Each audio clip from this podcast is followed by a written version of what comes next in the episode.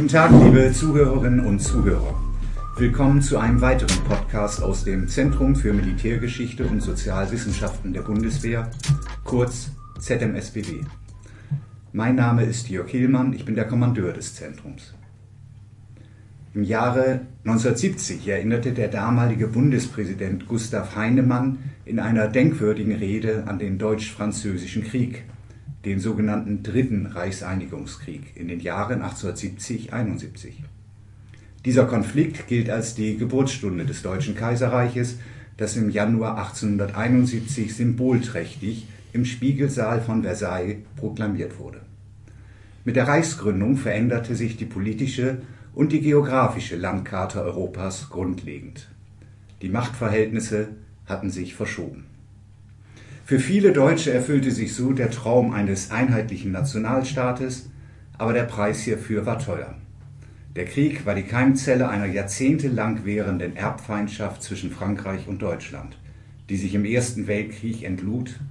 Nach dem Krieg und mit dem Versailler Vertrag stand nun das Deutsche Reich auf der Verliererseite und taumelte in demokratische Strukturen, ohne damit Erfahrungen zu haben und dies unter den Belastungen des sogenannten Friedensvertrages. Wir wissen, wohin all dies führte. Nach dem Zweiten Weltkrieg waren es Konrad Adenauer und Charles de Gaulle, die das deutsch-französische Verhältnis wieder in sichere Bahnen lenkten und damit die Grundlage schufen, dieses Verhältnis immer weiter zu stabilisieren. Und gerade darum war 1970 die Rede von Bundespräsident Heinemann so bedeutsam. Über den Deutsch-Französischen Krieg von 1870-71 spreche ich heute mit Professor Dr. Michael Epkenhans. Professor Epkenhans ist leitender Wissenschaftler am ZMSBW und ein wahrer Kenner der Materie. Jüngst hat er zwei Bücher zum Deutsch-Französischen Krieg veröffentlicht. Guten Tag, Herr Professor. Lassen Sie uns direkt einsteigen. Mitte Juli 1870 verschickte König Wilhelm von Bad Ems aus eine Depesche die als sogenannte Emser Depesche in die Weltgeschichte einging. Was hat es mit dieser Depesche auf sich und warum ist sie so wichtig für den deutsch-französischen Krieg? Ja, gut. guten Tag, Herr Kapitän. Mitte Juli ging der äh, preußische König Wilhelm I. in Bad Ems während seines Kuraufenthalts auf der Emser Promenade spazieren und wurde dabei von dem französischen Botschafter in Berlin, äh, Graf Benedetti, äh, unverhofft angesprochen. Dies war ungewöhnlich, denn normalerweise meldete man sich bei einem König vorher an. Was wollte der französische Botschafter? Er hatte ein Schriftstück in der Hand, äh, das Wilhelm I. unterzeichnen sollte, äh, und darin sollte er mit bestätigen, dass Preußen und insbesondere er nie wieder einen preußischen Prinzen auf einen Thron außerhalb Preußens setzen würden. Dies war ungewöhnlich. Wilhelm I. lehnte dies ab und ließ anschließend von einem seiner Adjutanten eine Depesche nach Berlin schicken, um den preußischen Ministerpräsidenten Otto von Bismarck über dieses doch sehr ungewöhnliche Ereignis zu informieren. In dieser Depesche schilderte er alles, was äh, geschehen war. Bismarck nahm dies dann aber zum Anlass, die Depesche zu kürzen und erweckte damit aus französischer Sicht dann aber äh, den Eindruck, dass Frankreich ganz gezielt Preußen brüskiert habe, was aus französischer Sicht eine Beleidigung der französischen Nation sei. Und dementsprechend kochten dann die Emotionen in Frankreich hoch. Äh, die Folge war dann die französische Kriegserklärung an Preußen am 19. Juli 1870. Gab es denn auch noch tiefere, also altsitzende Ursachen für den Ausbruch eines Krieges zwischen Preußen und seinen Verbündeten auf der einen und Frankreich auf der anderen Seite? Die Depesche ist im Prinzip ja nur der Anlass gewesen äh, für einen Konflikt, äh, der sich dann in einem vergleichsweise kurzen Krieg ähm, entlud und der am Ende ja dann auch die Reichsgründung mit sich brachte. Im Prinzip ging es um Macht zwischen Preußen und seinen Verbündeten auf der einen Seite und Frankreich auf der anderen Seite. Frankreich hatte sich bis 1870 eigentlich immer als die vorherrschende Macht auf dem Kontinent betrachtet und dementsprechend natürlich auch in einem Rivalitätsverhältnis zu Preußen gestanden. Bismarck umgekehrt sah überhaupt nicht ein, dass Preußen, das ja 1866 deutlich gemacht hat, wie stark es ist, und auch die anderen deutschen Mächte in irgendeiner Form von Frankreich bevormundet werden würden. Und so eskalierte dieser Konflikt dann in dieser Situation zu einem Krieg, in dem am Ende es um die Frage ging, wer hat auf dem Kontinent das Sagen. Ja, vielen Dank. Herr Ebgenand, Sie waren ja auch lange Zeit Geschäftsführer der Otto von Bismarck Stiftung in Friedrichsruh und damit ein besonderer Kenner der Person Otto von Bismarcks. Sind Sie der Auffassung, dass Bismarck die Thronfolgekandidatur Leopolds von vornherein provoziert hat? Wenn man sich mit Bismarck 1870 befasst, dann liegt diese Frage, zunächst natürlich nahe, denn Bismarck gilt ja als derjenige der deutschen, aber auch in der europäischen Geschichte, der durch kluge Planung immer wieder versucht hat, nicht nur seine eigene Macht zu stärken, sondern auch die Macht Preußens äh, zu stärken.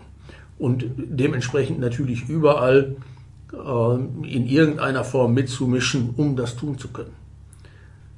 Auf der anderen Seite war Napoleon III. eben auch jemand, der immer wieder versucht hat, entsprechend in Europa deutlich zu machen, dass Frankreich und letztlich natürlich er als der französische Kaiser die entscheidenden Mächte seien.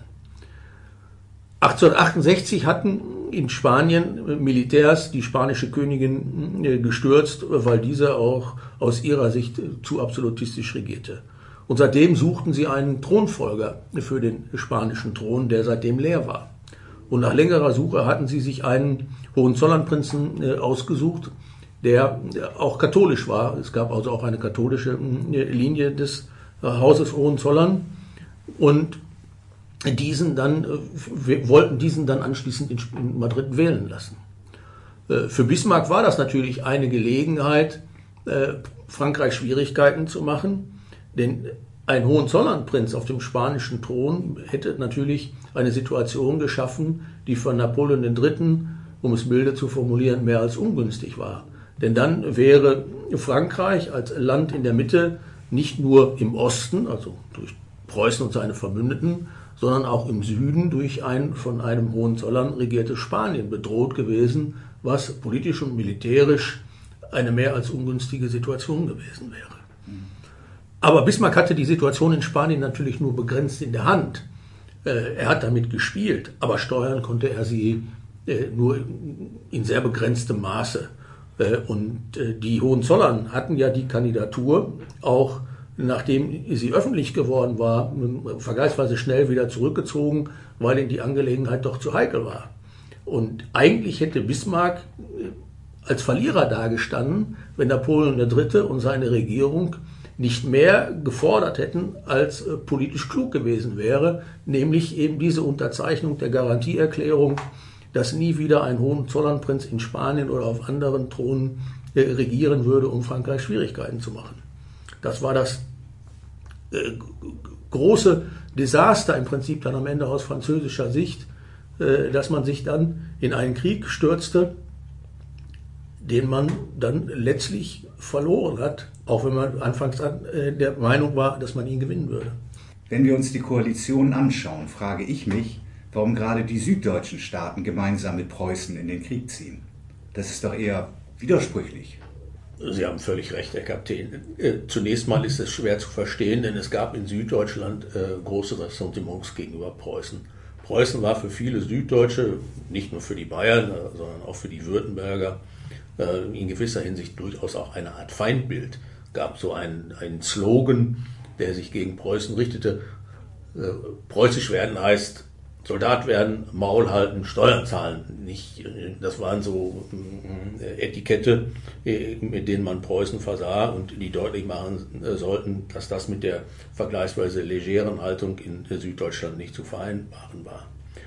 Aber nach 1866 hatten die süddeutschen Staaten mit Preußen sogenannte Schutz- und Trutzbündnisse schließen müssten, die vorsahen, dass im Falle eines französischen Angriffs sie auch Preußen zu Hilfe kommen würden.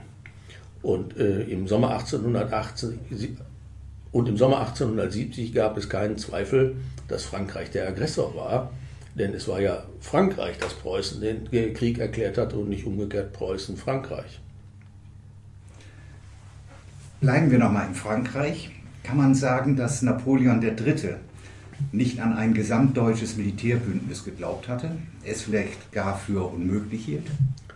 Napoleon III. war immer der Überzeugung, ähm, dass die Ressentiments in Süddeutschland äh, zu groß seien, äh, um diese am Ende auf die Seite äh, Preußens zu bringen und damit eine Konstellation zu schaffen, die es für ihn schwierig machen würde. Sondern er war tatsächlich der Überzeugung, dass es, so wie es auch seinem Onkel gelungen sei, die Süddeutschen für sich zu gewinnen und zusammen mit den Österreichern dann gegen Preußen in die Schlacht zu führen. Äh, diese Rechnung ging nicht auf, weil er den äh, deutschen Nationalismus unterschätzt hat, vor allem aber auch, weil er unterschätzt hat, dass die Österreicher doch zu viel Angst hatten, sich auf einen Krieg einzulassen, den sie vielleicht dann doch wieder verlieren würden, so wie 1866. In der Literatur begegnet uns oft, dass es aus französischer Perspektive heraus im Jahr 1870 auch darum ging, Rache für Sadova zu nehmen. Was war damit gemeint? Sadova ist ja der tschechische Name für das, was wir als Königgrätz bezeichnen. 1866 hatte bei Königgrätz ja die entscheidende Schlacht zwischen Preußen und Österreich stattgefunden. Und als Ergebnis dieser Schlacht hatte der Deutsche Bund sich aufgelöst und war Preußen bis an den Main äh, vorgerückt und damit im Prinzip äh, eine der äh, großen Mächte in der Mitte Europas auch geworden. Zudem hatten die süddeutschen Staaten sich ja auch indirekt Preußen angeschlossen, sei es über die Schutz- und Trutzbündnisse, sei es über den neuen Zollverein. Aus französischer Sicht war dies aber eine Niederlage, weil Frankreich am Ende kein Trinkgeld, wie es immer so schön hieß, dafür bekommen hat, dass es in diesen Krieg nicht auf der Seite der Gegner Preußens eingegriffen hat, um in irgendeiner Form dann doch auch noch was einzuheimsen. Napoleon hatte geglaubt, dass Preußen sich erkenntlich zeigen müsse, sei es durch Abtretung von Gebieten am Rhein, das Saarland war immer mal so ein bisschen im Gespräch, oder auch durch äh, preußische Unterstützung bei einem Erwerb Luxemburgs oder auch von Teilen Belgiens. Bismarck hat äh, dies vielleicht irgendwann mal vage angedeutet, aber feste Versprechungen konnte er nicht machen, zumal ihm ja diese Länder auch gar nicht gehörten. Äh, und als das bekannt wurde, stand Napoleon III. natürlich in der europäischen, aber auch in der deutschen Öffentlichkeit als ein gieriger Mann da, der hm, für eigentlich Nichtstun entschädigt werden wollte. Äh, und so hat sich die Lage dann seit 1866, 67 zwischen Preußen und Frankreich aufgeschaukelt. Und in der französischen Öffentlichkeit gab es dann eben diesen Ruf, Rache für Sadova. Wir haben davon nichts gehabt. Diese Niederlage war für uns eine große Schmach, äh, zumindest indirekt. Und irgendwann müssen wir das begradigen, hm, damit wir in Europa unsere Stellung dann doch sichern werfen wir noch einen Blick in die anderen europäischen Staaten. Wie verhielten sich die anderen Mächte Europas bei Kriegsausbruch? So wie für die deutsche Öffentlichkeit war es natürlich auch für die internationale Öffentlichkeit äh, vollkommen klar, dass Frankreich der Aggressor war, denn Frankreich hatte äh, Preußen den Krieg erklärt und hatte, das war ja allgemein nachzulesen, Forderungen gestellt, die man eigentlich zwischen Staaten nicht stellt. Äh, und daher hm, gab es zunächst erstmal eine große antifranzösische Stimmung. Äh, darüber hinaus darf man aber auch nicht übersehen, dass Frankreich in Europa wenige Freunde hatte. England hatte mit Frankreich schon immer ein schlechtes Verhältnis gehabt. Äh, und es interessierte sich allerdings auch nicht für das, was auf dem Kontinent geschah. Das Empire hm, stand im Mittelpunkt. Russland wiederum hatte mit Napoleon III., der ja irgendwo auch immer den Geruch der Revolution äh, mit sich äh, brachte. Äh, auch kein äh, gutes Verhältnis. Vor allem aber war es so, dass einer der großen Rivalen ja auch Österreich war und daher machte der Zar sehr früh deutlich, dass er für den Fall, dass Österreich sich auf die Seite Frankreichs schlagen würde, in Galizien einmarschieren würde, um deutlich zu machen, dass alle anderen Mächte sich raushalten und dementsprechend den Dingen ihren Lauf lassen. Wie sah denn eigentlich die preußische Strategie aus? Welche Ziele verfolgte Moltke im Jahre 1870? Moltkes Ziel ist 1870 genau das gleiche gewesen wie 1866, getrennt marschieren, vereinschlagen. Äh, um es auf den Punkt zu bringen, in der Konsequenz hieß es, äh, die preußischen Armeen äh, marschierten mit drei Flügeln auf. Ziel war es, äh, nach den ersten Grenzschlachten eine Entscheidungsschlacht äh, in, in Grenznähe auch herbeizuführen und die französische Armee so zu schlagen, dass es ähnlich wie 1866 dann auch zu einem Ende des Krieges kommt. Mhm. Ihren Worten entnehme ich, und außerdem kennen wir ja das Ergebnis im Jahre 1871, dass Moltkes Strategie erfolgreich war. Die preußischen äh, und verbündeten Armeen sind sehr schnell aufmarschiert, schneller als auch von den Franzosen erwartet. Äh, sind dann nach den ersten Gefechten in den äh, Grenzgebieten zwischen Saar und Mosel in, im Elsass und dann in Lothringen sehr erfolgreich gewesen, haben in blutigen Schlachten, auch das muss man sehen, den Franzosen immer wieder Niederlagen zugefügt, beziehungsweise diese gezwungen, sich am Ende zurückzuziehen. Und dann bei Sedan am 2. September jene Kapitulation erreicht, die zunächst mal die kaiserliche Armee ähm, dann als Spieler vom Feld nahm. Überall in Deutschland erinnern auch heute noch Denkmäler an den Deutsch-Französischen Krieg. Es gab sogar früher einen schulfreien Tag, ein Feiertag, als Ergebnis des Deutsch-Französischen Krieges, den Sedan-Tag. Stimmt es denn eigentlich, Herr Professor, dass Sedan nicht so kriegsentscheidend war, wie immer behauptet wurde? Diese Behauptung ist richtig und falsch zugleich. Sie war richtig, wenn es darum geht, die kaiserliche Armee vom Feld zu nehmen, äh, denn es war schon äh, ein großer Sieg, den die äh, Preußen mit ihren Verbündeten bei Sedan errungen haben. Äh, man hat ja über 100.000 äh, französische Soldaten gefangen nehmen können, darunter auch den französischen Kaiser Napoleon III. Es war aber kein kriegsentscheidender Sieg wie 1866 weil die Franzosen nicht bereit waren äh, zu kapitulieren, sondern im Gegenteil, man hat die Monarchie gestürzt, in Paris innerhalb weniger Tage die Republik ausgerufen und vor allem man hat dazu aufgerufen, dass alle Franzosen, wie schon äh, zur Zeit der französischen Revolution in einer sogenannten Levée en masse, jetzt äh, zu den Waffen greifen, ob sie nun Gewehre haben, Missgabeln oder Messer, selbst Scheren sollten äh, die Soldaten benutzen, wenn es denn sein sollte, um den äh, Feind aus dem Land zu jagen. Und damit begann eine zweite Phase des Krieges, die viel brutaler gewesen ist äh, als die erste Phase, die noch ein klassischer Kabinettskrieg war, in dem Soldaten äh, gegen Soldaten kämpften, äh, um am Ende den Sieg zu erringen. Ja, das ist interessant. Sie haben ja jetzt von der Brutalisierung des Krieges äh, gesprochen, haben auch die Gründe dafür bereits äh, erklärt. Wir können ja feststellen, dass Frankreich während des Kriegsverlaufes trotz sehr hoher Verluste nicht bereit war zu kapitulieren. Also war militärisch kein Frieden zu erzwingen. Warum kam es dann dennoch zur Kapitulation? Zunächst einmal muss man sehen, dass die Franzosen sich wirklich äh, tapfer gewehrt haben, auch äh, nach der Niederlage bei Sedan. Also man hat äh, die Reste der kaiserlichen Armee, soweit es ging, gegen die Preußen eingesetzt. Man hat dann in Windeseile neue Armeen mit mehreren hunderttausend Mann äh, aufgestellt, äh, die versucht haben, äh, die Preußen zu vertreiben, auch die gewisse Erfolge zu verzeichnen hatten. Allerdings am Ende gegen eine erfahrene Armee dann doch nicht gut genug ausgebildet waren und äh, sich dann am Ende doch geschlagen geben mussten. Man hat äh, äh Tausende von Frontières mobilisiert, äh, die mit allem, was sie hatten, aus dem Hinterhalt äh, die preußischen Truppen angegriffen haben. Allerdings mit der Konsequenz, dass je brutaler die Angriffe gegen die Preußen waren, äh, umso brutaler haben die auch zurückgeschlagen durch Geiselerschießungen, durch das sofortige Hinrichten von gefangen genommenen äh, Francs-Tireurs, das Anzünden von Städten und Dörfern und so weiter. Äh, aber entscheidend ist gewesen, dass Paris äh, als Hauptstadt und Festung, Paris war ja beides, im Januar am Ende aufgeben musste, denn die Stadt war am Verhungern. Und nachdem ein letzter Ausbruchsversuch Mitte Januar gescheitert war, blieb den Verantwortlichen auch nichts anderes übrig, denn ansonsten wären die Pariser tatsächlich verhungert.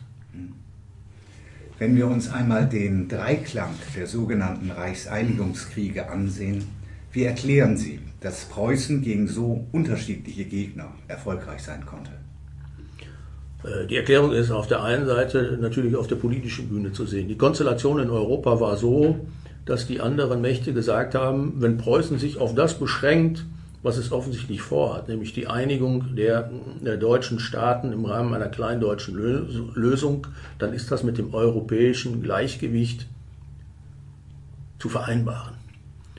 Äh, die andere hm, Erklärung liegt natürlich auch darin, dass die preußischen Armeen einen äh, Reform- und Modernisierungsprozess in den 1860er Jahren durchgemacht haben, der diese preußische Armee hm, äh, zu einer Armee gemacht hat mit einer großen Schlagkraft, äh, mit ähm, einer Organisation, die vorbildlich war und einer Führung, die tatsächlich äh, auch in Europa zu diesem Zeitpunkt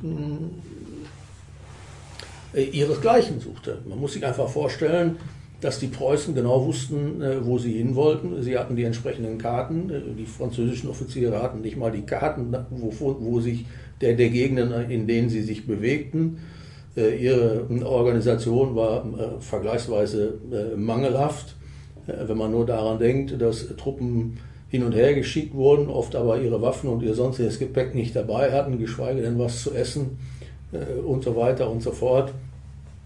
Und auch die Franzosen im Prinzip keinen Generalstab hatten, der in irgendeiner Form wirklich führte.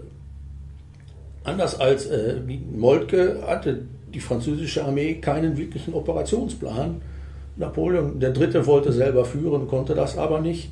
Äh, dann gab es äh, jede Menge äh, Verwirrung über die Art und Weise, wie man marschieren sollte und in welche Richtung. Und bis man dann einen Entschluss gefasst hatte, standen die Preußen im Lande und hatten die ersten Siege errungen. Wenn man dies alles zusammenzieht, dann weiß man, warum die einen gewonnen und die anderen verloren haben. Ich sagte eingangs, dass der Krieg von 1870-71 als Keimzelle der Erbfeindschaft bezeichnet werden kann. Wann kann man denn davon sprechen, dass sich die Feindschaft wieder in Freundschaft wandelte? Das deutsch-französische Verhältnis war im gesamten 19. Jahrhundert äh, ein sehr schwieriges Verhältnis. Dies beginnt mit den Freiheitskriegen, in denen ja ähm, als Reaktion auf die französische Besatzung und die sehr harte Okkupationspolitik äh, ja auch viele Emotionen äh, geweckt werden. Ich erinnere an die Hassgesänge eines Ernst Moritz Arndt, umgekehrt aber auch die entsprechenden Reaktionen aus Frankreich um 1815, aber auch in den Jahrzehnten danach immer. Wirklich überwunden werden kann dieses Verhältnis voller Spannung, aber erst äh, nach dem Ende des Zweiten Weltkrieges, als es auf beiden Seiten aufgrund der doch äh, bitteren Erfahrungen der Jahrzehnte zuvor äh, die Erkenntnis gibt, dass Europa insgesamt nur befriedet werden kann, wenn die beiden wichtigsten Nationen in Europa, Deutschland und Frankreich, sich dauerhaft vertragen und die Völker aufeinander zugehen. Und äh, dieser Prozess beginnt 1950 mit der Annäherung zwischen Robert Schumann äh, und äh, Konrad Adenauer und er mündet dann ja in den Élysée-Vertrag, den Adenauer und de Gaulle 1963 äh, symbolträchtig äh, unterschreiben und der Begegnung in äh, Reims der französischen Krönungskirche und setzt sich seitdem ja in vielerlei Hinsicht fort. Und äh, man kann nur froh sein, dass dieses Verhältnis sich so entwickelt hat, denn Europa kann nur st tatsächlich stabil sein, auch in diesen schweren Zeiten, wenn beide Länder äh, miteinander äh, agieren. Ja, Herr Professor haben Sie herzlichen Dank für Ihre Erklärung und Ausführung. Wagen Sie mit mir noch eine kleine Aussicht in das Jahr 2020, 150 Jahre nach 1870 wird es eine zentrale Veranstaltung gemeinsam mit Frankreich in diesem Jahr geben? Corona hat äh, vieles unvorhersehbar gemacht. Das ist daher etwas äh, schwer zu sagen, aber wir seitens des ZMSBW wollen ja Anfang 2021 äh, eine gemeinsame Veranstaltung machen, in der nicht nur Militärhistoriker über die militärischen oder politischen Ereignisse vor 150 Jahren äh, sprechen wollen, sondern in denen wir auch mit verantwortlichen Politikern äh, besprechen wollen, wie es weitergehen könnte und was wir alle aus der Geschichte lernen sollten. Ja, vielen Dank für diese Einschätzung. Seitens des ZMSBW kann ich ergänzend noch berichten, dass im Militärhistorischen Museum in Dresden ab Mitte Juli eine Sonderausstellung zu diesem Thema eröffnet wird. Der Titel der Ausstellung lautet Krieg, Macht, Nation und die Ausstellung kann bis Ende Januar 2021 besucht werden. Liebe Zuhörerinnen und Zuhörer, wir sind am Ende unseres heutigen Podcasts angekommen und ich hoffe, unser Thema heute, der Deutsch-Französische Krieg, hat Ihr Interesse geweckt. Wir freuen uns, wenn Sie uns wieder einschalten. Auf Wiederhören, Ihr Jörg Hillmann.